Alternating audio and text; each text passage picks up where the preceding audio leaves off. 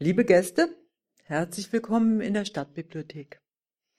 Anlässlich des 100. Todestages von Franz Kafka liest Gott Schneider, den ich hiermit ganz herzlich willkommen heiße, eine der berühmtesten Erzählungen der Moderne, die Verwandlung. Und nun ein paar einleitende Worte zu Franz Kafka und zu unserem Hörbuch, was wir heute Abend hier produzieren. Das heißt, ähm, Sie können sich dann gerne zu Hause äh, den Audiomitschnitt anhören. Er wird dann wieder wie sonst auch in ein paar Tagen auf unserer Homepage eingestellt werden. So auch der zweite Teil nächste Woche. Ach, sagte die Maus, die Welt wird enger mit jedem Tag. Zuerst war sie so breit, dass ich Angst hatte. Ich lief weiter und war glücklich, dass ich endlich rechts und links in der Ferne Mauern sah. Aber diese langen Mauern eilen so schnell aufeinander zu, dass ich schon im letzten Zimmer bin. Und dort im Winkel steht die Falle, in die ich laufe. Du musst nur die Laufrichtung ändern, sagte die Katze und fraß sie. Wäre es nach Franz Kafka gegangen, wäre die kleine Fabel nie, veröf nie veröffentlicht worden. Max Brod, Mentor, Herausgeber und Nachlassverwalter von Franz Kafka, widersetzte sich dem letzten Willen des Freundes und machte sein zum größten Teil aus Fragmenten bestehendes unveröffentlichtes Werk posthum publik. Er hielt den von Selbstzweifel geplagten Kafka als den größten Dichter des 20. Jahrhunderts. Auch schon zu Lebzeiten verhalf er dem Auto, Autor zu ersten Veröffentlichungen im jungen Leipziger Rowohlt Verlag. Obwohl Kafkas kleine Werke, zum Beispiel Ein Landarzt oder Der Heizer, kein literarischer Erfolg für den Verlag waren, glaubte der Verleger Kurt Wolf an Kafkas besonderes Talent und regte ihn immer wieder an, ja insistierte hartnäckig, ihm Stücke zur Veröffentlichung zu überlassen. In der Parabel von der Maus und der Katze zeigt sich auch exemplarisch die Atmosphäre, die sich in dem Adjektiv Kafkaesk niedergeschlagen hat. Der Begriff leitet sich aus der Grundstimmung zahlreicher Werke Frank, Frank, Franz Kafkas ab, in, in denen die Protagonisten in undurchschaubaren, bedrohlichen Situationen von düsterer Komik bis Tragik agieren. Der Begriff kam in den 50er Jahren in Mode und wird international benutzt. Inzwischen inflationär, wie ich finde. Und auch nicht immer richtig. Franz Kafka wurde am 3. Juli 1883 in Prag geboren. Seine jüdische Familie gehörte einer deutschsprachigen Minderheit an. Außerdem beherrschte er, wie seine Eltern auch, die tschechische Sprache.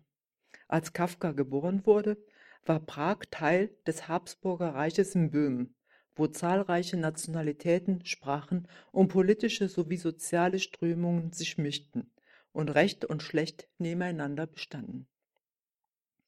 Franz hatte drei jüngere Schwestern, Elli, Walli und die Lieblingsschwester Ottla. Seine Eltern führten in Prag ein Galanteriewarengeschäft und so war die Familie materiell gut aufgestellt. Der junge Franz besuchte ein deutschsprachiges Gymnasium. Er galt als guter Schüler, war jedoch von Versagensängsten geplagt und beendete schließlich das Gymnasium mit der Note befriedigend. Noch im selben Jahr 1901 begann er sein Studium an der Karl-Ferdinands-Universität zu Prag. Zunächst belegte er Chemie, wechselte dann aber zur juristischen Fakultät. Sein Interesse galt aber auch der Germanistik, Kunstgeschichte sowie Psychologie. Nach fünf Jahren beendete er sein Jurastudium mit der Promotion und arbeitete fortan zunächst bei einer privaten Versicherung und dann bei der Allgemeinen Unfallversicherungsanstalt für das Königreich Böhmen. Diese Arbeit bezeichnete er selbst als Brotberuf. An seine Freundin und literarische Wegbegleiterin Milena Jesenska schrieb er Mein Dienst ist lächerlich und kläglich leicht. Ich weiß nicht, wofür ich das Geld bekomme. Auf jeden Fall ließ ihm die Arbeit, die er bereits um 15 Uhr beenden konnte, ausreichend Zeit, um sich seiner Leidenschaft, dem Schreiben, zu widmen. Zudem verhalf ihm die Anstellung dazu, dass er während des Ersten Weltkriegs nicht an die Front musste, weil er als unabkömmlich galt. Außerhalb seines Dienstes solidarisierte er sich politisch mit der Arbeiterschaft. Auf Demonstrationen, denen er als Passant beiwohnte, trug der stets elegant gekleidete Kafka eine rote Nelke im Knopfloch, das Zeichen der Sozialisten. Der sportliche, also er war Schwimmer, 1,82 Meter große Kafka, hatte einen festen Freundeskreis in Prag, zu dem auch der Dichter Max Brod und Franz Werfel gehörten. Seine Beziehungen zu Frauen gestalteten sich dagegen schwierig. Er war insgesamt dreimal verlobt, löste diese Beziehungen aber allesamt wieder.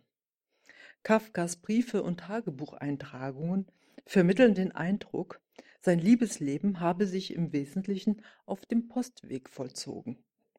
An seine Verlobte Felice Bauer schrieb er bis zu drei Liebesbriefe am Tag. Entgegen einem weit verbreiteten Vorurteil war Kafka jedoch nicht prüde. Er besuchte gelegentlich sogar Bordelle. Ein weiteres Vorurteil ist, dass Franz Kafkas Temperament ähnlich düster wie seine Texte war. Er selbst aber bog sich vor Lachen beim Lesen seiner eigenen Texte. Prägend für Kafkas Schreiben, dessen literarische Vorbilder Kleist, Flaubert und Dostojewski waren, war vor allem das schwierige Verhältnis zu seinem autoritären Vater Hermann. In dem berühmten Brief an den Vater heißt es Liebster Vater, du hast mich letzthin einmal gefragt, warum ich behaupte, ich hätte Furcht vor dir. Ich wusste dir, wie gewöhnlich, nichts zu antworten, zum Teil eben aus der Furcht, die ich vor dir habe. Und an einer anderen Stelle schrieb er, ich war ja schon niedergedrückt durch deine bloße Körperlichkeit. Ich erinnere mich zum Beispiel daran, wie wir uns öfter zusammen in einer Kabine auszogen. Ich, mager, schwach, schmal, du, stark, groß, breit. Schon in der Kabine kam ich mir jämmerlich vor, und zwar nicht nur vor dir, sondern vor der ganzen Welt. Denn du warst für mich das Maß aller Dinge. Den 104 Seiten langen Brief hat er übrigens nie abgeschickt. In Anlehnung an die eigene Biografie werden in Kafkas Erzählungen die Vaterfiguren als mächtig und auch ungerecht dargestellt, so auch in die Verwandlung. Im Jahr 1917 wurde bei Franz Kafka eine Lungentuberkulose festgestellt. Ihr folgten die spanische Grippe, Grippe sowie weitere Lungenentzündungen. Trotz mehrerer Kuraufenthalte verschlechterte sich sein Gesundheitszustand so sehr, dass er 1922 von Dienst befreit wurde und dann im Juni 1924, also vor 100 Jahren, in einem österreichischen Sanatorium mit nur 41 Jahren verstarb. In ihrem Nachruf schrieb Milena Jesenska, er war scheu, ängstlich, sanft und gut. Doch die Bücher, die er schrieb, sind grausam und schmerzhaft. Alle seine Werke schildern das Grauen geheimnisvoller Missverständnisse und unverschuldeter Schuld bei den Menschen. Er war ein Mensch und Künstler von so skrupulösem Gewissen, dass er auch dort noch wachsam blieb, wo die anderen, die Tauben, sich bereits sicher fühlten. Ob er das große Grauen des 20. Jahrhunderts hat kommen sehen? Kafka wird gerne als Prophet in Anspruch genommen als einer, der nach 1900 vorweggenommen hat, was in der Mitte des letzten Jahrhunderts und danach Realität wurde. Also etwa der rundum kontrollierte oder auch der gefolterte Mensch. Sein früher Tod verhinderte, dass er den Weg unzähliger Juden gehen musste, den Weg in die Gaskammern der Nationalsozialisten. Seine drei Schwestern hingegen wurden deportiert und verloren Anfang der 40er Jahre ihr Leben in einem der vielen Konzentrationslager Osteuropas. Und nun übergebe ich an Götz Schneider.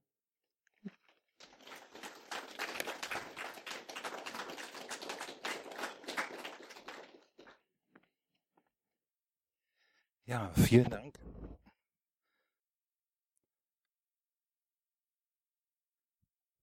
Franz Kafka, die Verwandlung. Als Gregor Samsa eines Morgens aus unruhigen Träumen erwachte, fand er sich in seinem Bett zu einem ungeheuren Ungeziefer verwandelt.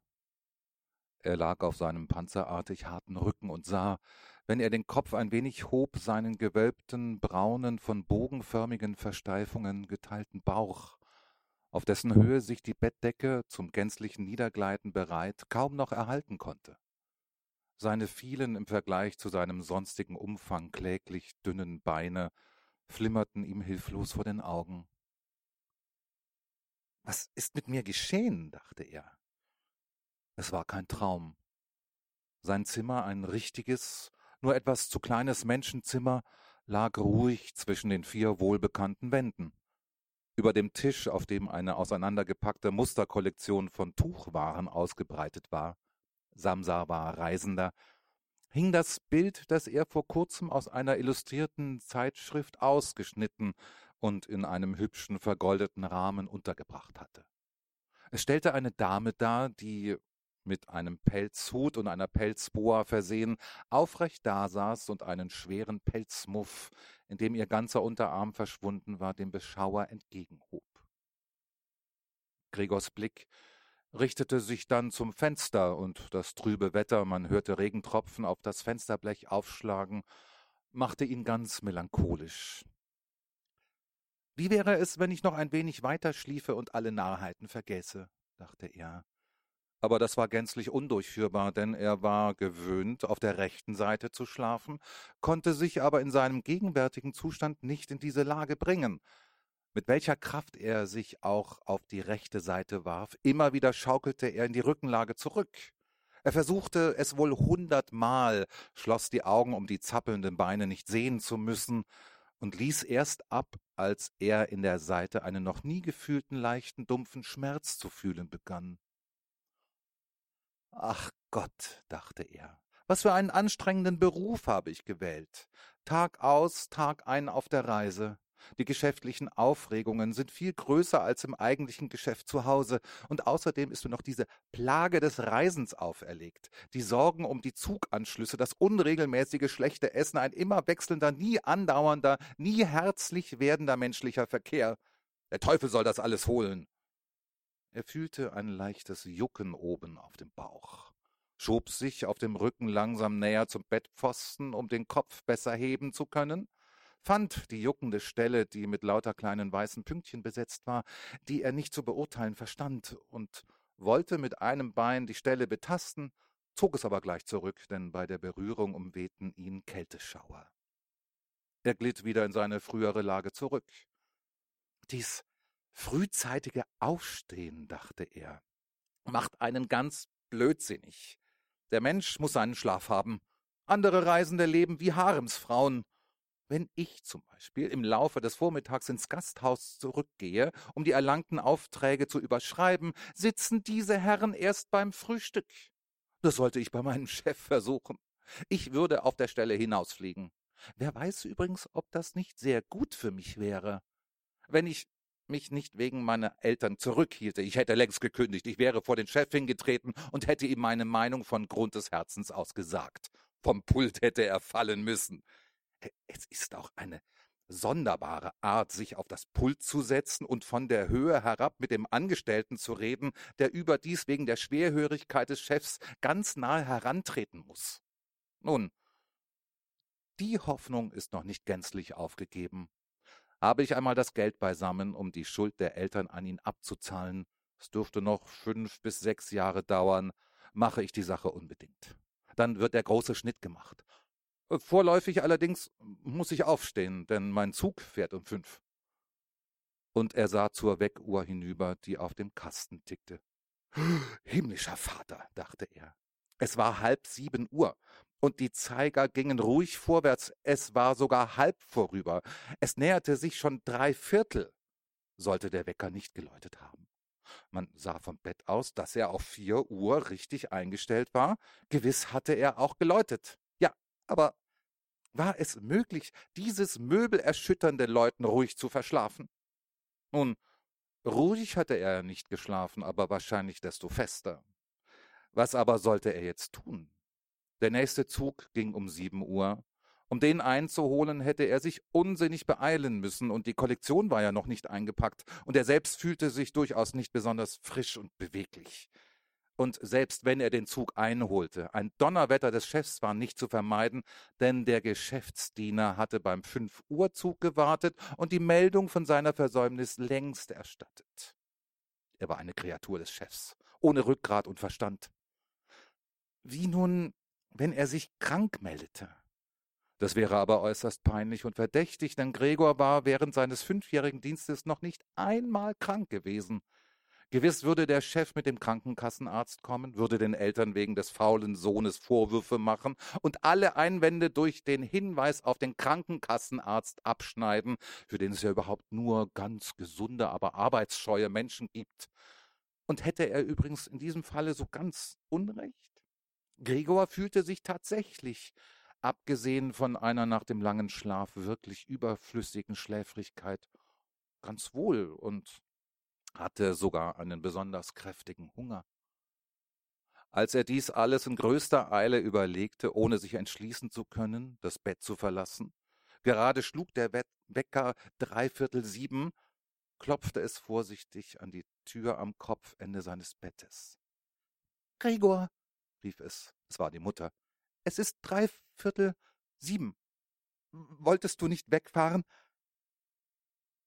Die sanfte Stimme, Gregor erschrak, als er seine antwortende Stimme hörte, die wohl unverkennbar seine frühere war, in die sich aber wie von unten her ein nicht zu unterdrückendes schmerzliches Piepsen mischte, das die Worte förmlich nur im ersten Augenblick in ihrer Deutlichkeit beließ, um sie im Nachklang derart zu zerstören, dass man nicht wusste, ob man recht gehört hatte. Gregor hatte ausführlich antworten und alles erklären wollen, beschränkte sich aber bei diesen Umständen darauf zu sagen Ja, ja, danke, Mutter, ich stehe schon auf. Infolge der Holztür war die Veränderung in Gregors Stimme draußen wohl nicht zu merken, denn die Mutter beruhigte sich mit dieser Erklärung und schlürfte davon.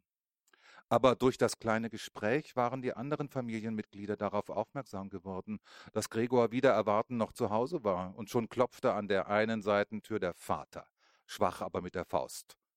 Gregor, Gregor, rief er, was ist denn? Und nach einer kleinen Weile mahnte er nochmals mit tieferer Stimme Gregor, Gregor. An der anderen Seitentür aber klagte leise die Schwester Gregor, ist dir nicht wohl? Brauchst du etwas? Nach beiden Seiten hin antwortete Gregor Bin schon fertig und bemühte sich durch die sorgfältigste Aussprache und durch Einschaltung von langen Pausen zwischen den einzelnen Worten seiner Stimme alles Auffallende zu nehmen. Der Vater kehrte auch zu seinem Frühstück zurück. Die Schwester aber flüsterte, Gregor, mach auf, ich beschwöre dich. Gregor aber dachte gar nicht daran, aufzumachen, sondern lobte die vom Reisen her übernommene Vorsicht, auch zu Hause alle Türen während der Nacht zu versperren. Zunächst wollte er ruhig und ungestört aufstehen, sich anziehen und vor allem frühstücken und dann erst das weitere überlegen, denn, das merkte er wohl, im Bett würde er mit dem Nachdenken zu keinem vernünftigen Ende kommen. Er erinnerte sich, schon öfters im Bett irgendeinen vielleicht durch ungeschicktes Liegen erzeugten leichten Schmerz empfunden zu haben, der sich dann beim Aufstehen als reine Einbildung herausstellte, und er war gespannt, wie sich seine heutigen Vorstellungen allmählich auflösen würden. Dass die Veränderung der Stimme nichts anderes war als der Vorbote einer tüchtigen Verkühlung, einer Berufskrankheit der Reisenden, daran zweifelte er nicht im geringsten. Die Decke abzuwerfen war ganz einfach. Er brauchte sich nur ein wenig aufzublasen und sie fiel von selbst. Aber weiterhin wurde es schwierig, besonders weil er so ungemein breit war. Er hätte Arme und Hände gebraucht, um sich aufzurichten. Stattdessen aber hatte er nur diese vielen Beinchen, die ununterbrochen in der verschiedensten Bewegung waren und die er überdies nicht beherrschen konnte. Wollte er eines einknicken, so war es das erste, das sich streckte und gelang es ihm endlich mit diesem Bein das auszuführen, was er wollte, so arbeiteten inzwischen alle anderen wie freigelassen in höchster schmerzlicher Aufregung. Nur sich nicht im Bett unnütz aufhalten, sagte sich Gregor. Zuerst wollte er mit dem unteren Teil seines Körpers aus dem Bett hinauskommen, aber dieser untere Teil, den er übrigens noch nicht gesehen hatte und von dem er sich auch keine rechte Vorstellung machen konnte, erwies sich als zu schwer beweglich. Es ging also langsam, und als er schließlich fast wild geworden, mit gesammelter Kraft, ohne Rücksicht, sich vorwärts stieß, hatte er die Richtung falsch gewählt, schlug an den unteren Bettpfosten heftig an und der brennende Schmerz, den er empfand, belehrte ihn, dass gerade der untere Teil seines Körpers augenblicklich vielleicht der empfindlichste war. Er versuchte es daher, zuerst den Oberkörper aus dem Bett zu bekommen und drehte vorsichtig den Kopf dem Bettrand zu.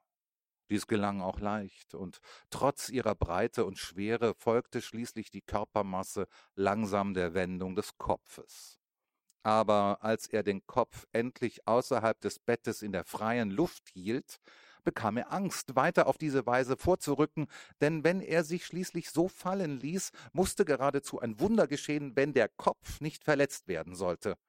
Und die Besinnung durfte er gerade jetzt um keinen Preis verlieren. Lieber wollte er im Bett bleiben.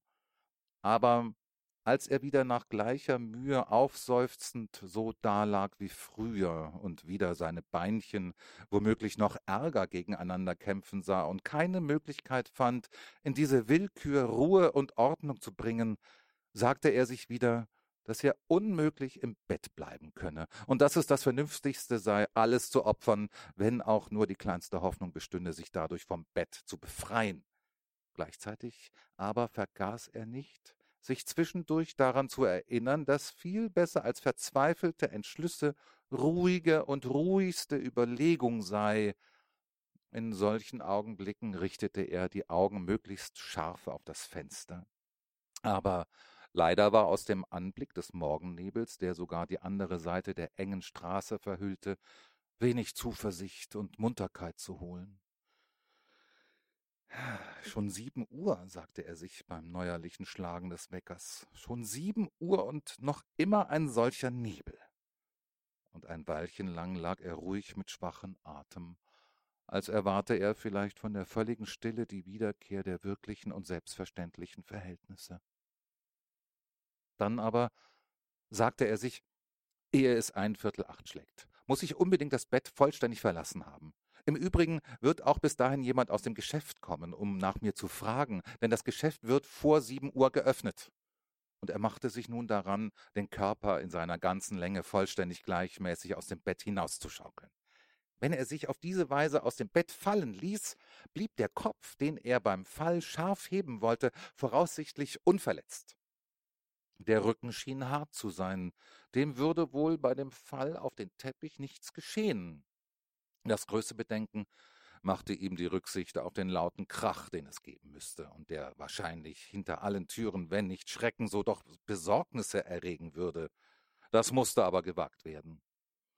Als Gregor schon zur Hälfte aus dem Bette ragte, die neue Methode war mehr ein Spiel als eine Anstrengung, er brauchte immer nur ruckweise zu schaukeln, fiel ihm ein, wie einfach alles wäre, wenn man ihm zu Hilfe käme. Zwei starke Leute, er dachte an seinen Vater und das Dienstmädchen, hätten vollständig genügt. Sie hätten ihre Arme nur unter seinen gewölbten Rücken schieben, ihn so aus dem Bett schälen, sich mit der Last niederbeugen und dann bloß vorsichtig dulden müssen, dass er den Überschwung auf dem Fußboden vollzog, wo dann die Beinchen hoffentlich einen Sinn bekommen würden. Nun, ganz abgesehen davon, dass die Türen versperrt waren, hätte er wirklich um Hilfe rufen sollen? Trotz aller Not konnte er bei diesem Gedanken ein Lächeln nicht unterdrücken. Schon war er so weit, dass er bei stärkerem Schaukeln kaum das Gleichgewicht noch erhielt, und sehr bald musste sich nun endlich endgültig entscheiden, denn es war in fünf Minuten ein Viertel acht, als es an der Wohnungstür läutete. Das ist jemand aus dem Geschäft, dachte, sagte er sich und erstarrte fast, während seine Beinchen nur desto eiliger tanzten. Einen Augenblick blieb alles still. Sie öffnen nicht, sagte sich Gregor, befangen in irgendeiner unsinnigen Hoffnung. Aber dann ging natürlich wie immer das Dienstmädchen festen Schrittes zur Tür und öffnete. Gregor brauchte nur das erste Grußwort des Besuchers zu hören und wusste schon, wer es war, der Prokurist selbst. Warum war nur Gregor dazu verurteilt, bei einer Firma zu dienen, wo man bei der kleinsten Versäumnis gleich den größten Verdacht fasste? Waren denn alle Angestellten samt und sonders Lumpen? Gab es denn unter ihnen keinen treuen, ergebenen Menschen, der, wenn er auch nur ein paar Morgenstunden für das Geschäft nicht ausgenützt hatte, vor Gewissensbissen närrisch wurde und geradezu nicht imstande war, das Bett zu verlassen genügte es wirklich nicht, einen Lehrjungen nachfragen zu lassen, wenn überhaupt diese Fragerei nötig war, musste da der Prokurist selbst kommen und musste dadurch der ganzen unschuldigen Familie gezeigt werden, dass die Untersuchung dieser verdächtigen Angelegenheit nur dem Verstand des Prokuristen anvertraut werden konnte. Und mehr infolge der Erregung, in welche Gregor durch diese Überlegungen versetzt wurde, als infolge eines richtigen Entschlusses, schwang er sich mit aller Macht aus dem Bett. Es gab einen lauten Schlag. Aber ein eigentlicher Krach war es nicht. Ein wenig wurde der Fall durch den Teppich abgeschwächt, auch war der Rücken elastischer, als Gregor gedacht hatte. Daher kam der nicht gar so auffallende dumpfe Klang. Nur den Kopf hatte er nicht vorsichtig genug gehalten und ihn angeschlagen. Er drehte ihn und rieb ihn an dem Teppich vor Ärger und Schmerz. Da drin ist etwas gefallen, sagte der Prokurist im Nebenzimmer links. Gregor suchte sich vorzustellen, ob nicht auch einmal dem Prokuristen etwas Ähnliches passieren könnte wie heute ihm. Die Möglichkeit dessen musste man doch eigentlich zugeben. Aber wie zur rohen Antwort auf diese Frage machte jetzt der Prokurist im Nebenzimmer ein paar bestimmte Schritte und ließ seine Lackstiefel knarren. Aus dem Nebenzimmer rechts flüsterte die Schwester, um Gregor zu verständigen. Gregor, der Prokurist ist da. Ich weiß, sagte Gregor vor sich hin, aber so laut, dass es die Schwester hätte hören können, wagte er die Stimme nicht zu erheben. Gregor, sagte nun der Vater aus dem Nebenzimmer links, der Herr Prokurist ist gekommen und erkundigt sich, warum du nicht mit dem Frühzug weggefahren bist. Wir wissen nicht, was wir ihm sagen sollen. Übrigens will er auch mit dir persönlich sprechen. Also bitte mach die Tür auf. Er wird die Unordnung im Zimmer zu entschuldigen schon die Güte haben. Guten Morgen, Herr Samsa, rief der Prokurist freundlich dazwischen. Ihm ist nicht wohl, sagte die Mutter zum Prokuristen, während der Vater noch an der Tür redete. Ihm, ihm ist nicht wohl, glauben Sie mir, Herr Prokurist. Wie würde denn Gregor sonst einen Zug versäumen? Der Junge hat ja nichts im Kopf als das Geschäft. Ich ärgere mich schon fast, dass er abends niemals ausgeht. Jetzt war er doch acht Tage in der Stadt, aber jeden Abend war er zu Hause. Da sitzt er bei uns am Tisch und liest still die Zeitung oder studiert Fahrpläne. Es ist schon eine Zerstreuung für ihn, wenn er sich mit Laubsägearbeiten beschäftigt. Da hat er zum Beispiel im Laufe von zwei, drei Abenden einen kleinen Rahmen geschnitzt. Sie werden staunen, wie, wie hübsch er ist. Er hängt drin im Zimmer. Sie, Sie, Sie werden ihn gleich sehen, bis Gregor aufmacht. Ich, ich bin übrigens glücklich, dass Sie da sind, Herr Prokurist. Äh, wir allein hätten Gregor nicht dazu gebracht, die Tür zu öffnen. Er ist so hartnäckig. Und bestimmt ist ihm nicht wohl, trotzdem er es am Morgen geleugnet hat. Ich komme gleich, sagte Gregor langsam und bedächtig und rührte sich nicht, um kein Wort der Gespräche zu verlieren. Anders, gnädige Frau, kann ich es mir auch nicht erklären, sagte der Prokurist. Hoffentlich ist es nicht Ernstes. Wenn ich auch andererseits sagen muss, dass wir Geschäftsleute, wie man will, leider oder glücklicherweise, ein leichtes Unwohlsein sehr oft aus geschäftlichen Rücksichten einfach überwinden müssen. Also, kann der Herr Prokurist schon zu dir hinein? fragte der ungeduldige Vater und klopfte wiederum an die Tür. Nein, sagte Gregor. Im Nebenzimmer links trat eine peinliche Stille ein. Im Nebenzimmer rechts begann die Schwester zu schluchzen. Warum ging denn die Schwester nicht zu den anderen? Sie war wohl erst jetzt aus dem Bett aufgestanden und hatte noch gar nicht angefangen, sich anzuziehen. Und warum weinte sie denn? Weil er nicht aufstand und den Prokuristen nicht hereinließ, weil er in Gefahr war, den Posten zu verlieren und weil dann der Chef die Eltern mit den alten Forderungen wieder verfolgen würde? Das waren doch vorläufig wohl unnötige Sorgen. Noch war Gregor hier und dachte nicht im geringsten daran, seine Familie zu verlassen. Augenblicklich lag er wohl da auf dem Teppich, und niemand, der seinen Zustand gekannt hätte, hätte im Ernst von ihm verlangt, dass er den Prokuristen hereinlasse. Aber wegen dieser kleinen Unhöflichkeit, für die sich ja später leicht eine passende Ausrede finden würde, konnte Gregor doch nicht gut sofort weggeschickt werden. Und Gregor schien es, dass es viel vernünftiger wäre, ihn jetzt in Ruhe zu lassen, statt ihn mit Weinen und Zureden zu stören. Aber es war eben die Ungewissheit, welche die anderen bedrängte und ihr Benehmen entschuldigte. Herr Samsa, rief nun der Prokurist mit erhobener Stimme, was ist denn los?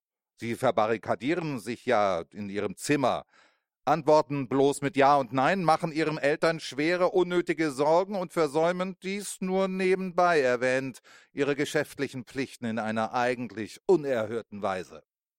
Ich spreche hier im Namen Ihrer Eltern und Ihres Chefs und bitte Sie ganz ernsthaft um eine augenblickliche, deutliche Erklärung. Ich staune. Ich staune. Ich glaubte Sie als einen ruhigen, vernünftigen Menschen zu kennen, und nun scheinen Sie plötzlich anfangen zu wollen, mit sonderbaren Launen zu paradieren. Der Chef deutete mir zwar heute früh eine mögliche Erklärung für Ihre Versäumnis an, sie betraf das Ihnen seit kurzem anvertraute Inkasso, aber ich legte wahrhaftig fast mein Ehrenwort dafür ein, dass diese Erklärung nicht zutreffen könne. Nun aber sehe ich hier Ihren unbegreiflichen Starrsinn und verliere ganz und gar jede Lust, mich auch nur im geringsten für Sie einzusetzen. Und Ihre Stellung ist durchaus nicht die festeste. Ich hatte ursprünglich die Absicht, Ihnen das alles unter vier Augen zu sagen, aber da Sie mich hier nutzlos meine Zeit versäumen lassen, weiß ich nicht, warum es nicht auch Ihre Herren Eltern erfahren sollen. Ihre Leistungen in der letzten Zeit waren also sehr unbefriedigend. Es ist zwar nicht die beste Jahreszeit, um besondere Geschäfte zu machen, das erkennen wir an, aber eine Jahreszeit, um keine Geschäfte zu machen, gibt es überhaupt nicht, Herr Samsa, darf es nicht geben. Aber Herr Prokurist, rief Gregor außer sich und vergaß in der Aufregung alles andere. Ich mache ja sofort augenblicklich auf. Ein leichtes Unwohlsein, ein Schwindelanfall haben mich verhindert aufzustehen. Ich liege noch jetzt im Bett. Äh, jetzt bin ich aber schon wieder ganz frisch. Eben steige ich aus dem Bett. Hm? Nur einen kleinen Augenblick Geduld. Es geht ja noch nicht so gut, wie ich dachte. Es ist mir aber schon wohl, äh, wie das nur einen Menschen so überfallen kann. Noch gestern Abend war mir ganz gut. Meine Eltern wissen es ja, oder besser schon gestern Abend hatte ich eine kleine Vorahnung. Man hätte es mir ansehen müssen. Warum habe ich es nur im Geschäft nicht gemerkt? Aber man denkt eben immer, dass man die Krankheit ohne Zuhausebleiben überstehen wird. Herr Prokurist, schonen Sie meine Eltern. Für alle die Vorwürfe, die Sie mir jetzt machen, ist ja kein Grund. Man hat mir ja davon auch kein Wort gesagt. Sie haben vielleicht Ihre letzten Aufträge, die ich geschickt habe, nicht gelesen. Ha? Übrigens, äh, noch mit dem 8 Uhr Zug fahre ich auf die Reise. Die paar Stunden Ruhe haben mich gekräftigt. Halten Sie sich nur nicht auf, Herr Prokurist. Ich bin gleich selbst im Geschäft und haben Sie die Güte, das zu sagen und mich dem Herrn Chef zu empfehlen? Und während Gregor dies alles hastig ausstieß und kaum wusste, was er sprach, hatte er sich leicht, wohl infolge der im Bett bereits erlangten Übungen, dem Kasten genähert und versuchte nun an ihm sich aufzurichten. Er wollte tatsächlich die Tür aufmachen, tatsächlich sich sehen lassen und mit dem Prokuristen sprechen. Er war begierig zu erfahren, was die anderen, die jetzt so nach ihm verlangten, bei seinem Anblick sagen würden. Würden sie erschrecken, dann hatte Gregor keine Verantwortung mehr und konnte ruhig sein. Würden sie aber alles ruhig hinnehmen, dann hatte auch er keinen Grund, sich aufzuregen und konnte, wenn er sich beeilte, um acht Uhr tatsächlich auf dem Bahnhof sein. Zuerst glitt er nun einige Male von dem glatten Kasten ab, aber endlich gab er sich einen letzten Schwung und stand aufrecht da. Auf die Schmerzen im Unterleib achtete er gar nicht mehr, so sehr sie auch brannten. Nun ließ er sich gegen die Rückenlehne eines nahen Stuhles fallen, an deren Rändern er sich mit seinen Beinchen festhielt. Damit hatte er aber auch die Herrschaft über sich erlangt und verstummte, denn nun konnte er den Prokuristen anhören. Äh, haben Sie auch nur ein Wort verstanden? fragte der Prokurist die Eltern. Er macht sich doch wohl nicht einen Narren aus uns. Um Gottes Willen, rief die Mutter schon unter Weinen. Er, er ist vielleicht schwer krank und wir quälen ihn. Grete, Grete, schrie sie dann. Mutter, rief die Schwester von der anderen Seite. Sie verständigten sich durch Gregors Zimmer. Du musst augenblicklich zum Arzt. Gregor ist krank. Rasch um den Arzt. Hast du Gregor jetzt reden hören?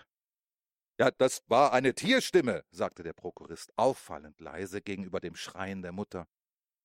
Anna, Anna, rief der Vater durch das Vorzimmer in die Küche und klatschte in die Hände. Sofort einen Schlosser holen!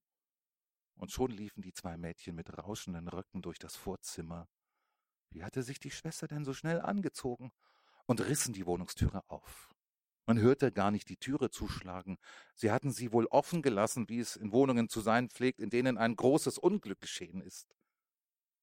Gregor war aber viel ruhiger geworden.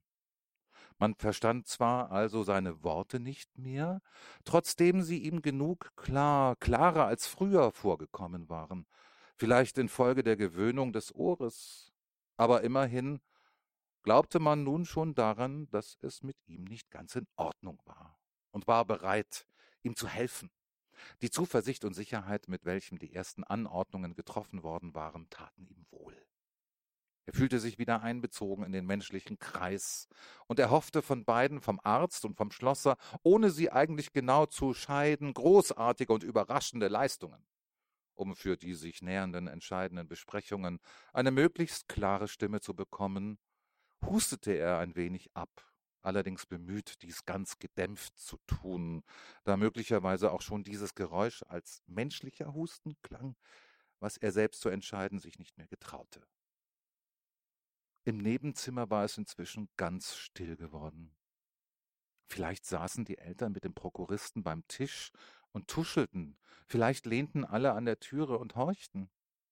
Gregor schob sich langsam mit dem Sessel zur Tür hin, ließ ihn dort los, warf sich gegen die Tür, hielt sich an ihr aufrecht, die Ballen seiner Beinchen hatten ein wenig Klebstoff und ruhte sich dort einen Augenblick lang von der Anstrengung aus.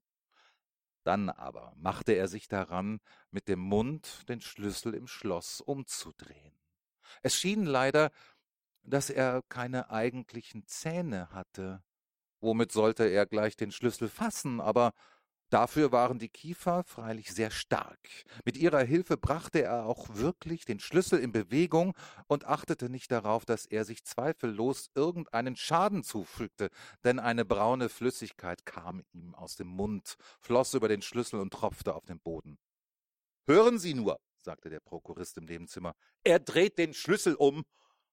Das war für Gregor eine große Aufmunterung aber alle hätten ihm zurufen sollen, auch der Vater und die Mutter. Frisch, Gregor, hätten sie rufen sollen. Immer nur heran, fest, an das Schloss heran. Und in der Vorstellung, dass alle seine Bemühungen mit Spannung verfolgten, verbiss er sich mit allem, was er an Kraft aufbringen konnte, besinnungslos in den Schlüssel. Je nach dem Fortschreiten der Drehung des Schlüssels umtanzte er das Schloss, hielt sich jetzt nur noch mit dem Munde aufrecht und je nach Bedarf hing er sich an den Schlüssel oder drückte ihn wieder nieder mit der ganzen Last seines Körpers. Der hellere Klang des endlich zurückschnappenden Schlosses erweckte Gregor förmlich. Aufatmend sagte er sich, ich habe also den Schlosser nicht gebraucht, und legte den Kopf auf die Klinke, um die Türe gänzlich zu öffnen. Da er die Türe auf diese Weise öffnen musste, war sie eigentlich schon recht weit geöffnet und er selbst noch nicht zu sehen. Er musste sich erst langsam um den einen Türflügel herumdrehen, und zwar sehr vorsichtig, wenn er nicht gerade vor dem Eintritt ins Zimmer plump auf den Rücken fallen wollte. Er war noch mit jener schwierigen Bewegung beschäftigt und hatte nicht Zeit, auf anderes zu achten, da hörte er schon den Prokuristen ein lautes Ah! ausstoßen. Es klang, wie wenn der Wind saust, und nun sah er ihn auch, wie er, der Nächste an der Türe war, die Hand gegen den offenen Mund drückte und langsam zurückwich, als vertreibe ihn eine unsichtbare, gleichmäßig fortwirkende Kraft. Die Mutter, sie stand hier trotz der Anwesenheit des Prokuristen mit von der Nacht her noch aufgelösten, hoch sich sträubenden Haaren, sah zuerst mit gefalteten Händen den Vater an, ging dann zwei Schritte zu Gregor hin und fiel inmitten ihrer rings um sie herum sich ausbreitenden Röcke nieder, das Gesicht ganz unauffindbar zu ihrer Brust gesenkt. Der Vater ballte mit feindseligem Ausdruck die Faust, als wolle er Gregor in sein Zimmer zurückstoßen, sah sich dann unsicher im Wohnzimmer um, beschattete dann mit den Händen die Augen und weinte, dass sich seine mächtige Brust schüttelte. Gregor trat nun gar nicht in das Zimmer, sondern lehnte sich von innen an den festgeriegelten Türflügel, so dass sein Leib nur zur Hälfte und der darüber seitlich geneigte Kopf zu sehen war, mit dem er zu den anderen hinüberlugte. Es war inzwischen viel heller geworden. Klar stand auf der anderen Straßenseite ein Ausschnitt des gegenüberliegenden, endlosen grauschwarzen Hauses. Es war ein Krankenhaus mit seinen hart die Front durchbrechenden regelmäßigen Fenstern. Der Regen fiel noch nieder, aber nur mit großen einzeln sichtbaren und förmlich auch einzelnweise auf die Erde hinuntergeworfenen Tropfen. Das Frühstücksgeschirr stand in überreicher Zahl auf dem Tisch, denn für den Vater war das Frühstück die wichtigste Mahlzeit des Tages, die er bei der Lektüre verschiedener Zeitungen stundenlang hinzog. Gerade an der gegenüberliegenden Wand hing eine Fotografie Gregors aus seiner Militärzeit, die ihn als Leutnant darstellte, wie er die Hand am Degen sorglos lächelnd Respekt für seine Haltung und Uniform verlangte. Die Tür zum Vorzimmer war geöffnet, und man sah, dass auch die Wohnungstür offen war, auf den Vorplatz der Wohnung hinaus und auf den Beginn der abwärts führenden Treppe. Nun, sagte Gregor und war sich dessen wohl bewusst, dass er der Einzige war, der die Ruhe bewahrt hatte. Ich werde mich gleich anziehen, die Kollektion zusammenpacken und wegfahren. Wollt ihr, wollt ihr mich wegfahren lassen? Nun, Herr Prokurist, Sie sehen, ich bin nicht starkköpfig und ich arbeite gern. Das Reisen ist beschwerlich, aber ich könnte ohne das Reisen nicht leben. Wohin gehen Sie denn, Herr Prokurist? Ins Geschäft, ja? Äh, werden Sie alles wahrheitsgetreu berichten? Man kann im Augenblick unfähig sein zu arbeiten, aber dann ist gerade der richtige Zeitpunkt, sich an die früheren Leistungen zu erinnern und zu bedenken, dass man später nach Beseitigung des Hindernisses gewiss desto fleißiger und gesammelter arbeiten wird. Ich bin ja dem Herrn Chef so sehr verpflichtet. Das wissen Sie doch recht gut. Andererseits habe ich die Sorge um meine Eltern und die Schwester. Ich, ich bin in der Klemme. Ich werde mich aber auch wieder herausarbeiten. Machen Sie es mir aber nicht schwieriger, als es schon ist. Halten Sie im Geschäft meine Partei.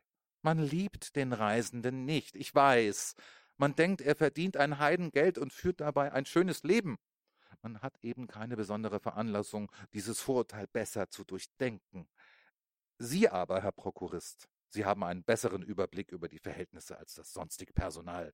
Ja, sogar ganz im Vertrauen gesagt, einen besseren Überblick als der Herr Chef selbst, der in seiner Eigenschaft als Unternehmer sich in seinem Urteil leicht zu Ungunsten eines Angestellten beirren lässt. Sie wissen auch sehr wohl, dass der Reisende, der fast das ganze Jahr außerhalb des Geschäftes ist, so leicht ein Opfer von Klatschereien, Zufälligkeiten und grundlosen Beschwerden werden kann gegen die sich zu wehren ihm ganz unmöglich ist, da er von ihnen meistens gar nichts erfährt und nur dann, wenn er erschöpft eine Reise beendet hat, zu Hause die schlimmen auf ihre Ursachen hin nicht mehr zu durchschauenden Folgen am eigenen Leibe zu spüren bekommt.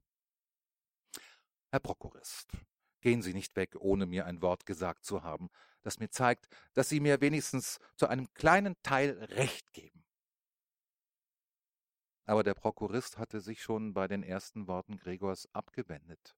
Und nur über die zuckende Schulter hinweg sah er mit aufgeworfenen Lippen nach Gregor zurück. Und während Gregors Rede stand er keinen Augenblick still, sondern verzog sich, ohne Gregor aus den Augen zu lassen, gegen die Tür, aber ganz allmählich, als bestehe ein geheimes Verbot, das Zimmer zu verlassen. Schon war er im Vorzimmer und nach der plötzlichen Bewegung, mit der er zum letzten Mal den Fuß aus dem Wohnzimmer zog, hätte man glauben können, er habe sich soeben die Sohle verbrannt. Im Vorzimmer aber streckte er die rechte Hand weit von sich zur Treppe hin, als warte dort auf ihn eine geradezu über, überirdische Erlösung. Gregor sah ein, dass er den Prokuristen in dieser Stimmung auf keinen Fall weggehen lassen dürfe, und wenn dadurch seine Stellung im Geschäft nicht aufs äußerste gefährdet werden sollte. Die Eltern verstanden das alles nicht so gut. Sie hatten sich in den langen Jahren die Überzeugung gebildet, dass Gregor in diesem Geschäft für sein Leben lang versorgt war und hatten außerdem jetzt mit den augenblicklichen Sorgen so viel zu tun, dass ihnen jede Voraussicht abhanden gekommen war. Aber Gregor hatte diese Voraussicht. Der Prokurist musste gehalten, beruhigt, überzeugt und schließlich gewonnen werden. Die Zukunft Gregors und seiner Familie hing doch davon ab, wäre doch die Schwester hier gewesen. Sie war klug. Sie hatte schon geweint, als Gregor noch ruhig auf dem Rücken lag. Und gewiss, hätte der Prokurist, dieser Damenfreund, sich von ihr lenken lassen, sie hätte die Wohnungstür zugemacht und ihm im Vorzimmer den Schrecken ausgeredet. Aber die Schwester war eben nicht da. Gregor selbst musste handeln. Und ohne daran zu denken, dass er seine gegenwärtigen Fähigkeiten, sich zu bewegen, noch gar nicht kannte, ohne auch daran zu denken, dass seine Rede möglicher ja, wahrscheinlicherweise wieder nicht verstanden worden war, verließ er den Türflügel, schob sich durch die Öffnung, wollte zum Prokuristen hingehen, der sich schon am Geländer des Vorplatzes lächerlicherweise mit beiden Händen festhielt, fiel aber sofort nach einem Halt suchend mit einem kleinen Schrei auf seine vielen Beinchen nieder. Kaum war das geschehen, fühlte er zum ersten Mal an diesem Morgen ein körperliches Wohlbehagen. Die Beinchen hatten festen Boden unter sich, Sie gehorchten vollkommen, wie er zu seiner Freude merkte, strebten sogar danach, ihn fortzutragen, wohin er wollte, und schon glaubte er, die endgültige Besserung alles Leidens stehe unmittelbar bevor. Aber im gleichen Augenblick, als er da schaukelnd vor verhaltener Bewegung, gar nicht weit von seiner Mutter entfernt, ihr gerade gegenüber auf dem Boden lag, sprang diese, die doch so ganz in sich versunken schien, mit einem Male in die Höhe, die Arme weit ausgestreckt, die Finger gespreizt, rief Hilfe! Um Gottes Willen! Hilfe! hielt den Kopf geneigt, als wollte sie Gregor besser sehen, lief aber im Widerspruch dazu sinnlos zurück, hatte vergessen, dass hinter ihr der gedeckte Tisch stand, setzte sich, als sie bei ihm angekommen war, wie in Zerstreutheit eilig auf ihn und schien gar nicht zu merken, dass neben ihr aus der umgeworfenen großen Kanne der Kaffee in vollem Strome auf den Teppich sich ergoss. Mutter, Mutter, sagte Gregor leise und sah zu ihr hinauf. Der Prokurist war ihm für einen Augenblick ganz aus dem Sinn gekommen. Dagegen konnte er sich nicht versagen, im Anblick des fließenden Kaffees mehrmals mit den Kiefern ins Leere zu schnappen. Darüber schrie die Mutter neuerdings auf, flüchtete vom Tisch und fiel dem ihr entgegeneilenden Vater in die Arme. Aber Gregor hatte jetzt keine Zeit für seine Eltern. Der Prokurist war schon auf der Treppe. Das Kinn auf dem Geländer sah er noch zum letzten Male zurück. Gregor nahm einen Anlauf, um ihn möglichst sicher einzuholen. Der Prokurist musste etwas ahnen, denn er machte einen Sprung über mehrere Stufen und verschwand. Aber schrie er noch, und es klang durchs ganze Treppenhaus.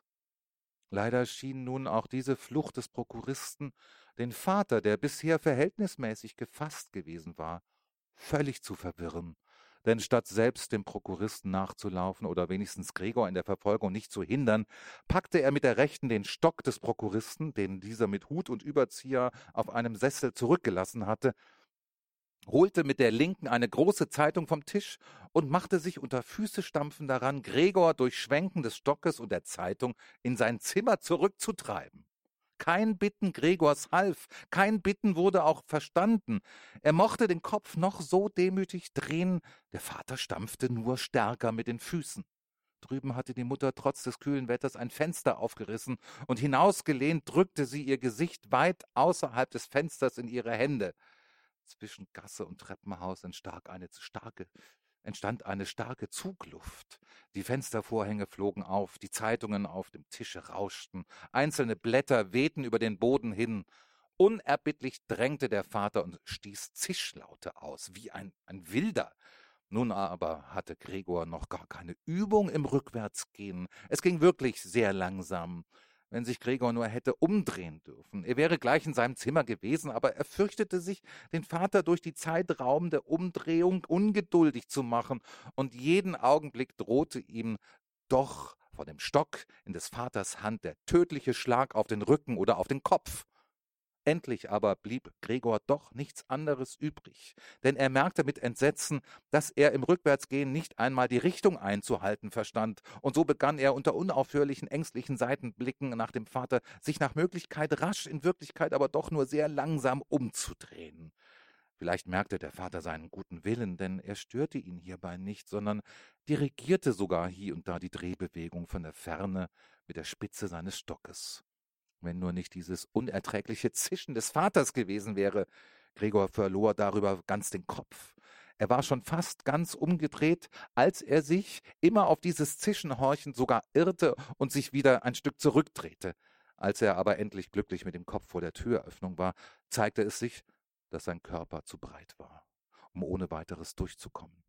Dem Vater fiel es natürlich in seiner gegenwärtigen Verfassung auch nicht entfernt ein, etwa den anderen Türflügel zu öffnen, um für Gregor einen genügenden Durchgang zu schaffen.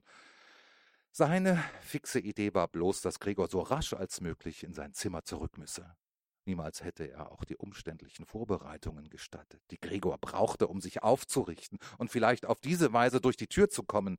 Vielmehr trieb er, als gäbe es kein Hindernis, Gregor jetzt unter besonderen Lärm vorwärts. Es klang schon hinter Gregor gar nicht mehr wie die Stimme ähm, seines Vaters. Nun gab es wirklich keinen Spaß mehr. Gregor drängte sich, geschehe, was es wolle, in die Tür.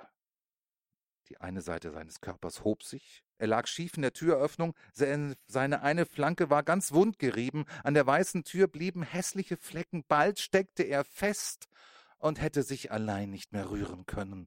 Die Beinchen auf der einen Seite hingen zitternd oben in der Luft, die auf der anderen waren schmerzhaft zu Boden gedrückt. Da gab ihm der Vater von hinten einen jetzt wahrhaftig erlösenden, starken Stoß, und er flog, heftig blutend, weit in sein Zimmer hinein. Die Tür wurde noch mit dem Stock zugeschlagen. Dann war es endlich still.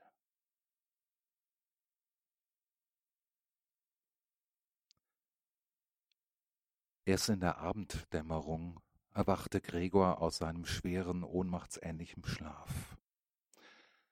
Er wäre gewiss nicht viel später auch ohne Störung erwacht, denn er fühlte sich genügend ausgeruht und ausgeschlafen, doch schien es ihm, als hätte ihn ein flüchtiger Schritt und ein vorsichtiges Schließen der zum Vorzimmer führenden Tür geweckt. Der Schein der elektrischen Straßenlampen lag bleich hier und da auf der Zimmerdecke und auf den höheren Teilen der Möbel. Aber unten bei Gregor war es finster. Langsam schob er sich, noch ungeschickt mit seinen Fühlern tastend, die er jetzt erst schätzen lernte, zur Türe hin, um nachzusehen, was dort geschehen war. Seine linke Seite schien eine einzige, lange, unangenehm spannende Narbe, und er musste auf seinen zwei Beinreihen regelrecht hinken. Ein Beinchen war übrigens im Laufe der vormittägigen Vorfälle schwer verletzt worden. Es war fast ein Wunder, dass nur eines verletzt worden war und schleppte leblos nach. Erst bei der Tür merkte er, was ihn dorthin eigentlich gelockt hatte. Es war der Geruch von etwas Essbarem gewesen. Denn dort stand ein Napf mit süßer Milch gefüllt, in der kleine Schnitten von Weißbrot schwammen. Fast hätte er vor Freude gelacht, denn er hatte noch größeren Hunger als am Morgen, und gleich tauchte er seinen Kopf fast bis über die Augen in die Milch hinein. Aber bald zog er ihn enttäuscht wieder zurück. Nicht nur, dass ihm das Essen wegen seiner heiklen linken Seite Schwierigkeiten machte, und er konnte nur essen, wenn der ganze Körper schnaufend mitarbeitete, so schmeckte ihm überdies die Milch, die sonst sein Lieblingsgetränk war und die ihm gewiss die Schwester deshalb hereingestellt hatte, gar nicht. Ja, er wandte sich fast mit Widerwillen von dem Napf ab und kroch in die Zimmermitte zurück. Im Wohnzimmer war, wie Gregor durch die Türspalte sah, das Gas angezündet aber während sonst zu dieser Tageszeit der Vater seine nachmittags erscheinende Zeitung der Mutter und manchmal auch der Schwester mit erhobener Stimme vorzulesen pflegte, hörte man jetzt keinen Laut. Nun, vielleicht war dieses Vorlesen, von dem ihm die Schwester immer erzählte und schrieb, in der letzten Zeit überhaupt aus der Übung gekommen, aber auch ringsherum war es so still, trotzdem noch gewiss die Wohnung nicht leer war. Was für ein stilles Leben die Familie doch führte, sagte sich Gregor und fühlte, während er starr vor sich ins Dunkle sah, einen großen Stolz darüber, dass er seinen Eltern und seiner Schwester ein solches Leben in einer so schönen Wohnung hatte verschaffen können. Wie aber, wenn jetzt alle Ruhe, aller Wohlstand, alle Zufriedenheit ein Ende mit Schrecken nehmen sollte? Um sich nicht in solche Gedanken zu verlieren, setzte sich Gregor lieber in Bewegung und kroch im Zimmer auf und ab. Einmal während des langen Abends wurde die eine Seitentür und einmal die andere bis zu einer kleinen Spalte geöffnet und rasch wieder geschlossen. Jemand hatte wohl das Bedürfnis hereinzukommen, aber auch wieder zu viele Bedenken. Gregor machte nun unmittelbar bei der Wohnzimmertür Halt, entschlossen, den zögernden Besucher doch irgendwie hereinzubringen oder doch wenigstens zu erfahren, wer es sei. Aber nun wurde die Tür nicht mehr geöffnet, und Gregor wartete vergebens. Früh, als die Türen versperrt waren, hatten alle zu ihm hereinkommen wollen. Jetzt, da er die eine Tür geöffnet hatte und die anderen offenbar während des Tags geöffnet worden waren, kam keiner mehr, und die Schlüssel steckten nun auch von außen. Spät erst in der Nacht wurde das Licht im Wohnzimmer ausgelöscht, und nun war leicht festzustellen, dass die Eltern und die Schwester so lange wach geblieben waren, denn wie man genau hören konnte, entfernten sie sich jetzt alle drei auf den Fußspitzen. Nun kam gewiss bis zum Morgen niemand mehr zu Gregor herein. Er hatte also eine lange Zeit, um ungestört zu überlegen, wie er sein Leben jetzt neu ordnen sollte. Aber das hohe freie Zimmer, in dem er gezwungen war, flach auf dem Boden zu liegen, ängstigte ihn, ohne dass er die Ursache herausfinden konnte, denn es war ja sein seit fünf Jahren von ihm bewohntes Zimmer, und mit einer halb unbewussten Wendung und nicht ohne eine leichte Scham eilte er unter das Kanapee, wo er sich, trotzdem sein Rücken ein wenig gedrückt wurde und trotzdem er den Kopf nicht mehr erheben konnte, gleich sehr behaglich fühlte und nur bedauerte, dass sein Körper zu breit war, um vollständig unter dem Kanapee untergebracht zu werden. Dort blieb er die ganze Nacht, die er zum Teil im Halbschlaf, aus dem ihn der Hunger immer wieder aufschreckte, verbrachte, zum Teil aber in Sorgen und undeutlichen Hoffnungen, die er alle zu dem Schlusse führen ließ, dass er sich vorläufig ruhig verhalten und durch Geduld und größte Rücksichtnahme der Familie die Unannehmlichkeiten erträglich machen müsse, die er ihr in seinem gegenwärtigen Zustand nun einmal zu verursachen gezwungen war. Schon am frühen Morgen, es war fast noch Nacht, hatte Gregor Gelegenheit, die Kraft seiner eben gefassten Entschlüsse zu prüfen. Denn vom Vorzimmer her öffnete die Schwester fast völlig angezogen die Tür und sah mit Spannung herein. Sie fand ihn nicht gleich, aber als sie ihn unter dem Kanapee, Kanapee bemerkte, Gott, muss doch irgendwo sein, er hatte doch nicht wegfliegen können, erschrak sie so sehr, dass sie, ohne sich beherrschen zu können, die Tür von außen wieder zuschlug. Aber als bereue sie ihr Benehmen, öffnete sie die Tür sofort wieder und trat, als sei sie bei einem Schwerkranken oder gar bei einem Fremden, auf den Fußspitzen herein. Gregor hatte den Kopf bis knapp zum Rande des Kanapees hervorgeschoben und beobachtete sie, ob sie wohl bemerken würde, dass er die Milch stehen gelassen hatte, und zwar keinesfalls aus Mangel an Hunger, und ob sie eine andere Speise hereinbringen würde, die ihm besser entsprach. Täte sie es nicht von selbst, er wollte lieber verhungern, als sie darauf aufmerksam machen, trotzdem es ihm eigentlich ungeheuer drängte, unterm Kanapee vorzuschießen, sich der Schwester zu Füßen zu werfen und sie um irgendetwas Gutes zum Essen zu bitten. Aber die Schwester bemerkte sofort mit Verwunderung den noch vollen Napf, aus dem nur ein wenig Milch ringsherum verschüttet war. Sie hob ihn gleich auf, zwar nicht mit den bloßen Händen, sondern mit einem Fetzen, und trug ihn hinaus. Gregor war äußerst neugierig, was sie zum Ersatze bringen würde, und er machte sich die verschiedensten Gedanken darüber. Niemals aber hätte er erraten können, was die Schwester in ihrer Güte wirklich tat. Sie brachte ihm, um seinen Geschmack zu prüfen, eine ganze Auswahl, alles auf einer alten Zeitung ausgebreitet. Da war altes, halbverfaultes Gemüse, Knochen vom Nachtmahl her, die von festgewordener weißer Soße umgeben waren, ein paar Rosinen und Mandeln, ein Käse, den Gregor vor zwei Tagen für ungenießbar erklärt hatte, ein trockenes Brot, ein mit Butter beschmiertes Brot und ein mit Butter beschmiertes und gesalzenes Brot. Außerdem stellte sie zu dem allen noch den wahrscheinlich ein für allemal für Gregor bestimmten Napf, in den sie Wasser gegossen hatte. Und aus Zartgefühl, da sie wusste, dass Gregor auch vor ihr nicht essen würde, entfernte sie sich eiligst und drehte sogar den Schlüssel um, damit nur Gregor merken könne, dass er es sich so behaglich machen dürfe, wie er wolle.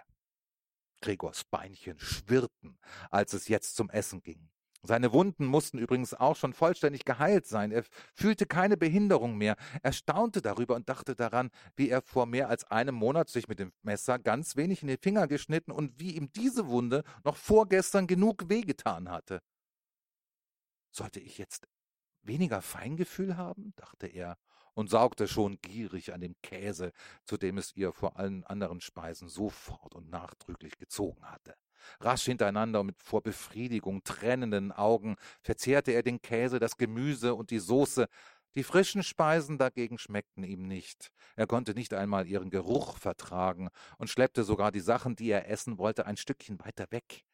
Er war schon längst mit allem fertig und lag nur noch faul auf der gleichen Stelle, als die Schwester zum Zeichen, dass er sich zurückziehen solle, langsam den Schlüssel umdrehte.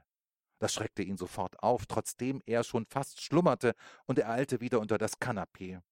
Aber es kostete ihn große Selbstüberwindung, auch nur die kurze Zeit, während welcher die Schwester im Zimmer war, unter dem Kanapee zu bleiben, denn von dem reichlichen Essen hatte sich sein Leib ein wenig gerundet, und er konnte dort in der Enge kaum atmen.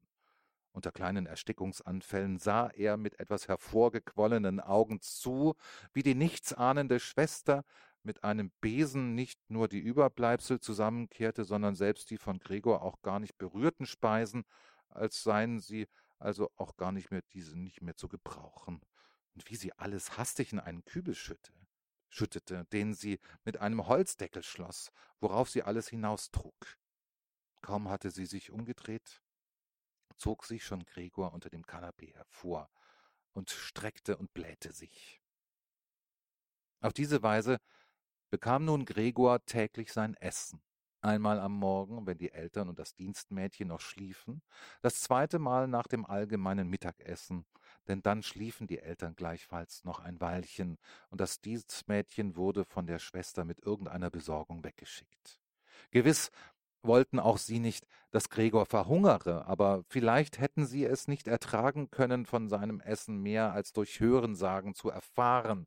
Vielleicht wollte die Schwester ihnen auch eine möglicherweise nur kleine Trauer ersparen, denn tatsächlich litten sie ja gerade genug. Mit welchen Ausreden man an jenem ersten Vormittag den Arzt und den Schlosser wieder aus der Wohnung geschafft hatte, konnte Gregor gar nicht erfahren denn da er nicht verstanden wurde, dachte niemand daran, auch die Schwester nicht, dass er die anderen verstehen könne. Und so musste er sich, wenn die Schwester in seinem Zimmer war, damit begnügen, nur hier und da ihre Seufzer und Anrufe der Heiligen zu hören. Erst später, als sie sich ein wenig an alles gewöhnt hatte, von vollständiger Gewöhnung konnte natürlich niemals die Rede sein, erhaschte Gregor manchmal eine Bemerkung, die freundlich gemeint war oder so gedeutet werden konnte. Oh, heute hat es ihm aber geschmeckt, sagte sie, wenn Gregor unter dem Essen tüchtig aufgeräumt hatte, während sie im gegenteiligen Fall, der sich allmählich immer häufiger wiederholte, fast traurig zu sagen pflegte, nun ist alles wieder stehen geblieben. Während aber Gregor unmittelbar keine Neuigkeit erfahren konnte, erhorchte er manches aus den Nebenzimmern. Und wo er nun einmal Stimmen hörte, lief er gleich zu der betreffenden Tür und drückte sich mit ganzem Leib an sie.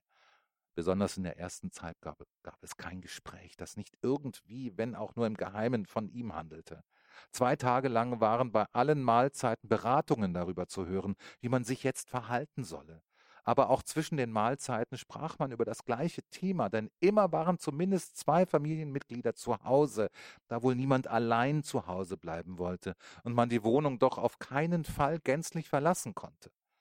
Auch hatte das Dienstmädchen gleich am ersten Tage, es war nicht ganz klar, was und wie viel sie von dem Vorgefallenen wusste, kniefällig die Mutter gebeten, sie sofort zu entlassen und als sie sich eine Viertelstunde danach verabschiedete, dankte sie für die Entlassung unter Tränen wie für die größte Wohltat, die man ihr hier erwiesen hatte, und gab, ohne dass man es von ihr verlangte, einen fürchterlichen Schwur ab, niemanden auch nur das geringste zu verraten. Nun musste die Schwester im Verein mit der Mutter auch kochen. Allerdings machte das nicht viel Mühe, denn man aß fast nichts. Immer wieder hörte Gregor, wie der eine den anderen vergebens zum Essen aufforderte und keine andere Antwort bekam als Danke, ich habe genug oder etwas ähnliches. Getrunken wurde vielleicht auch nichts. Öfters fragte die Schwester den Vater, ob er Bier haben wolle, und herzlich erbot sie sich, es selbst zu holen, und als der Vater schwieg, sagte sie, um ihm jedes Bedenken zu nehmen, sie könne auch die Hausmeisterin darum schicken. Aber dann sagte der Vater schließlich ein großes Nein, und es wurde nicht mehr davon gesprochen. Schon im Laufe des ersten Tages legte der Vater die ganzen Vermögensverhältnisse und Aussichten sowohl der Mutter als auch der Schwester dar. Hie und da stand er vom Tische auf und holte aus seiner kleinen Wertheimkassa, die er aus dem vor fünf Jahren erfolgten Zusammenbruch seines Geschäftes gerettet hatte, irgendeinen Beleg oder irgendein Vormerkbuch. Man hörte, wie er das komplizierte Schloss aufsperrte und nach Entnahme des Gesuchten wieder verschloss. Diese Erklärungen des Vaters waren zum Teil das erste Erfreuliche, was Gregor seit seiner Gefangenschaft zu hören bekam. Er war der Meinung gewesen, dass dem Vater von jenem Geschäft her nicht das geringste übrig geblieben war. Zumindest hatte ihm der Vater nichts Gegenteiliges gesagt. Und Gregor allerdings hatte ihn auch nicht darum gefragt. Gregors Sorge war damals nur gewesen, alles daran zu setzen, um die Familie das geschäftliche Unglück, das alle in eine vollständige Hoffnungslosigkeit gebracht hatte, möglichst rasch vergessen zu lassen. Und so hatte er damals mit ganz besonderem Feuer zu arbeiten angefangen und war fast über Nacht aus einem kleinen Kommiss ein Reisender geworden, der natürlich ganz andere Möglichkeiten des Geldverdienens hatte und dessen Arbeitserfolge sich sofort in Form der Provision zu Bargeld verwandelten, das der erstaunten und beglückten Familie zu Hause auf den Tisch gelegt werden konnte. Es waren schöne Zeiten gewesen, und niemals nachher hatten sie sich, wenigstens in diesem Glanze, wiederholt, trotzdem Gregor so später so viel Geld verdiente, dass er den Aufwand der ganzen Familie zu tragen imstande war und auch trug. Man hatte sich eben daran gewöhnt. Sowohl die Familie als auch Gregor. Man nahm das Geld dankbar an, er lieferte es gerne ab, aber eine besondere Wärme wollte sich nicht mehr ergeben. Nur die Schwester war Gregor doch noch nahe geblieben. Und es war sein geheimer Plan, sie, die zum Unterschied von Gregor Musik sehr liebte und rührend Violine zu spielen verstand, nächstes Jahr ohne Rücksicht auf die großen Kosten, die das verursachen musste und die man schon auf andere Weise hereinbringen würde, auf das Konservatorium zu schicken. Öfters während der kurzen Aufenthalte Gregors in der Stadt wurde in den Gesprächen mit der Schwester das Konservatorium erwähnt, aber immer nur als schöner Traum, an dessen Verwirklichung nicht zu denken war, und die Eltern hörten nicht einmal diese unschuldigen Erwägungen gerne. Aber Gregor dachte sehr bestimmt daran und beabsichtigte, es am Weihnachtsabend feierlich zu erklären. Solche in seinem gegenwärtigen Zustand ganz nutzlose Gedanken gingen ihm durch den Kopf während er dort aufrecht an der Türe klebte und horchte.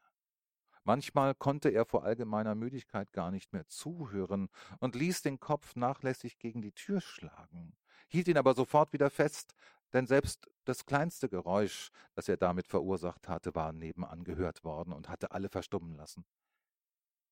Was er nur wieder treibt, sagte der Vater nach einer Weile, offenbar zur Tür hingewendet und dann erst wurde das unterbrochene Gespräch allmählich wieder aufgenommen.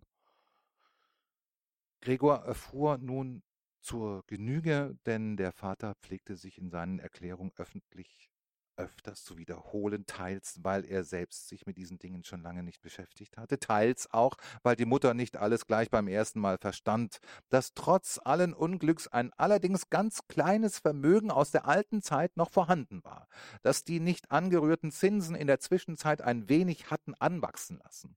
Außerdem aber war das Geld, das Gregor allmonatlich nach Hause gebracht hatte, er selbst hatte nur ein paar Gulden für sich behalten, nicht vollständig aufgebraucht worden und hatte sich zu einem kleinen Kapital angesammelt. Gregor hinter seiner Türe nickte eifrig, erfreut über diese unerwartete Vorsicht und Sparsamkeit. Eigentlich hätte er mit diesen überschüssigen Geldern die Schuld des Vaters gegenüber dem Chef weiter abtragen können, und jener Tag, an dem er diesen Posten hätte loswerden können, wäre weit näher gewesen, aber jetzt war es zweifellos besser so, wie es der Vater eingerichtet hatte. Nun genügte dieses Geld aber ganz und gar nicht, um die Familie etwa von den Zinsen leben zu lassen.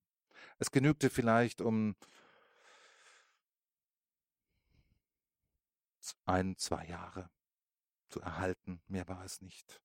Es war also bloß eine Summe, die man eigentlich nicht angreifen durfte und die für den Notfall zurückgelegt werden musste.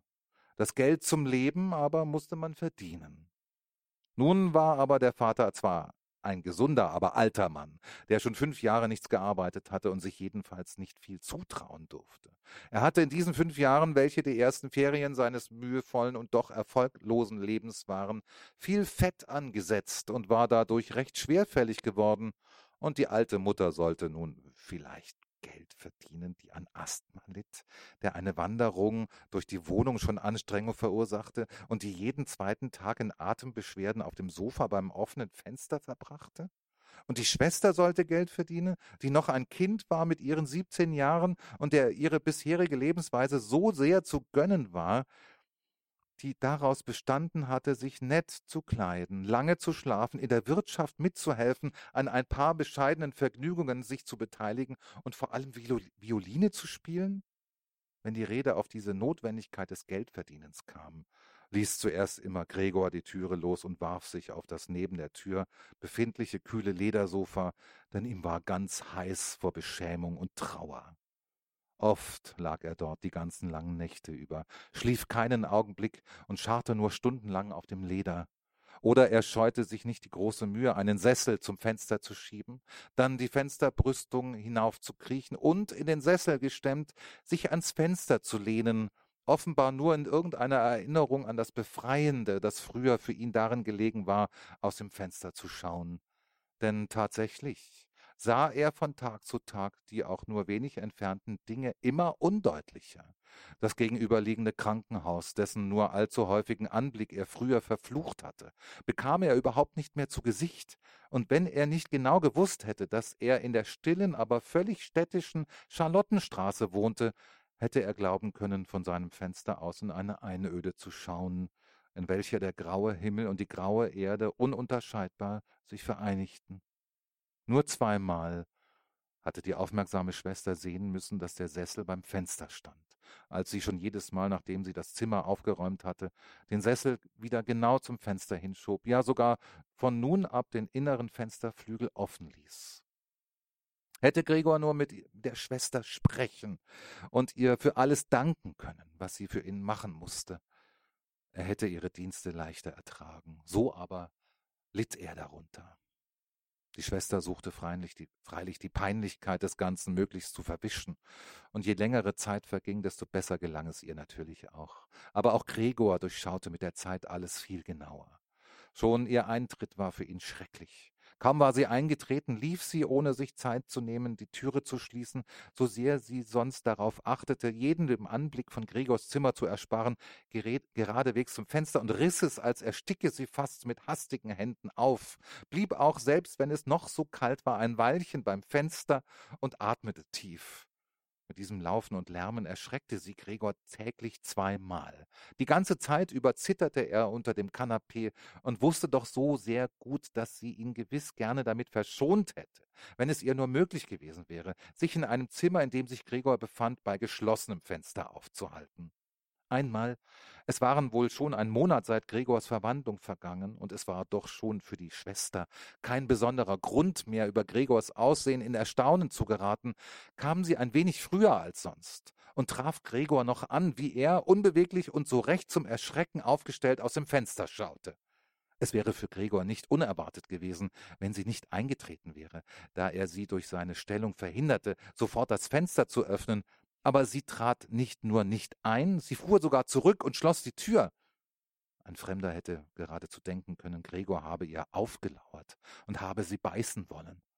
Gregor versteckte sich natürlich sofort unter dem Kanapee, aber er musste bis zum Mittag warten, ehe die Schwester wiederkam, und sie schien viel unruhiger als sonst.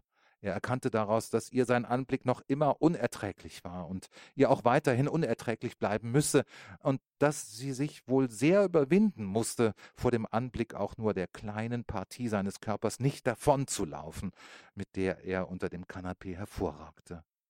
Um ihr auch diesen Anblick zu ersparen, trug er eines Tages auf seinem Rücken, er brauchte zu dieser Arbeit vier Stunden, das Leintuch auf das Kanapee und ordnete es in einer solchen Weise an, dass er nun gänzlich verdeckt war. und dass die Schwester, selbst wenn sie sich bückte, ihn nicht sehen konnte. Wäre dieses Leintuch ihrer Meinung nach nicht nötig gewesen, dann hätte sie es ja entfernen können, denn dass es nicht zum Vergnügen Gregors gehören konnte, sich so ganz und gar abzusperren, war doch klar genug. Aber sie ließ das Leintuch so wie es war, und Gregor glaubte sogar einen dankbaren Blick erhascht zu haben, als er einmal mit dem Kopf vorsichtig das Leintuch ein wenig lüftete, um nachzusehen, wie die Schwester die neue Einrichtung aufnahm. In den ersten vierzehn Tagen konnten es die Eltern nicht über sich bringen, zu ihm hereinzukommen. Und er hörte oft, wie sie die jetzige Arbeit der Schwester völlig anerkannten, während sie sich bisher häufig über die Schwester geärgert hatten, weil sie ihnen als ein etwas nutzloses Mädchen erschienen war.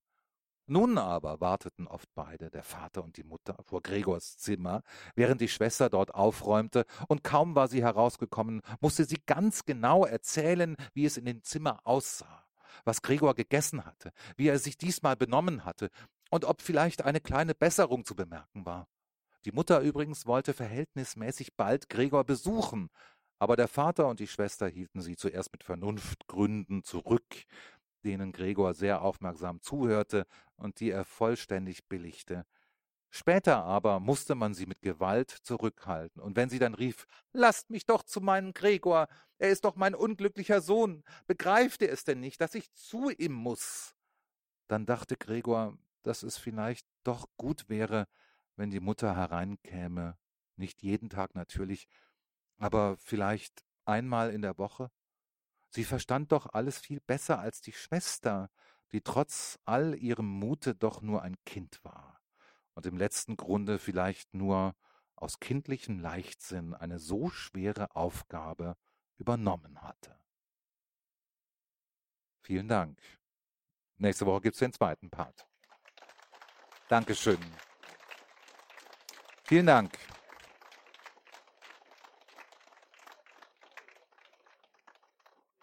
Danke fürs Durchhalten auch.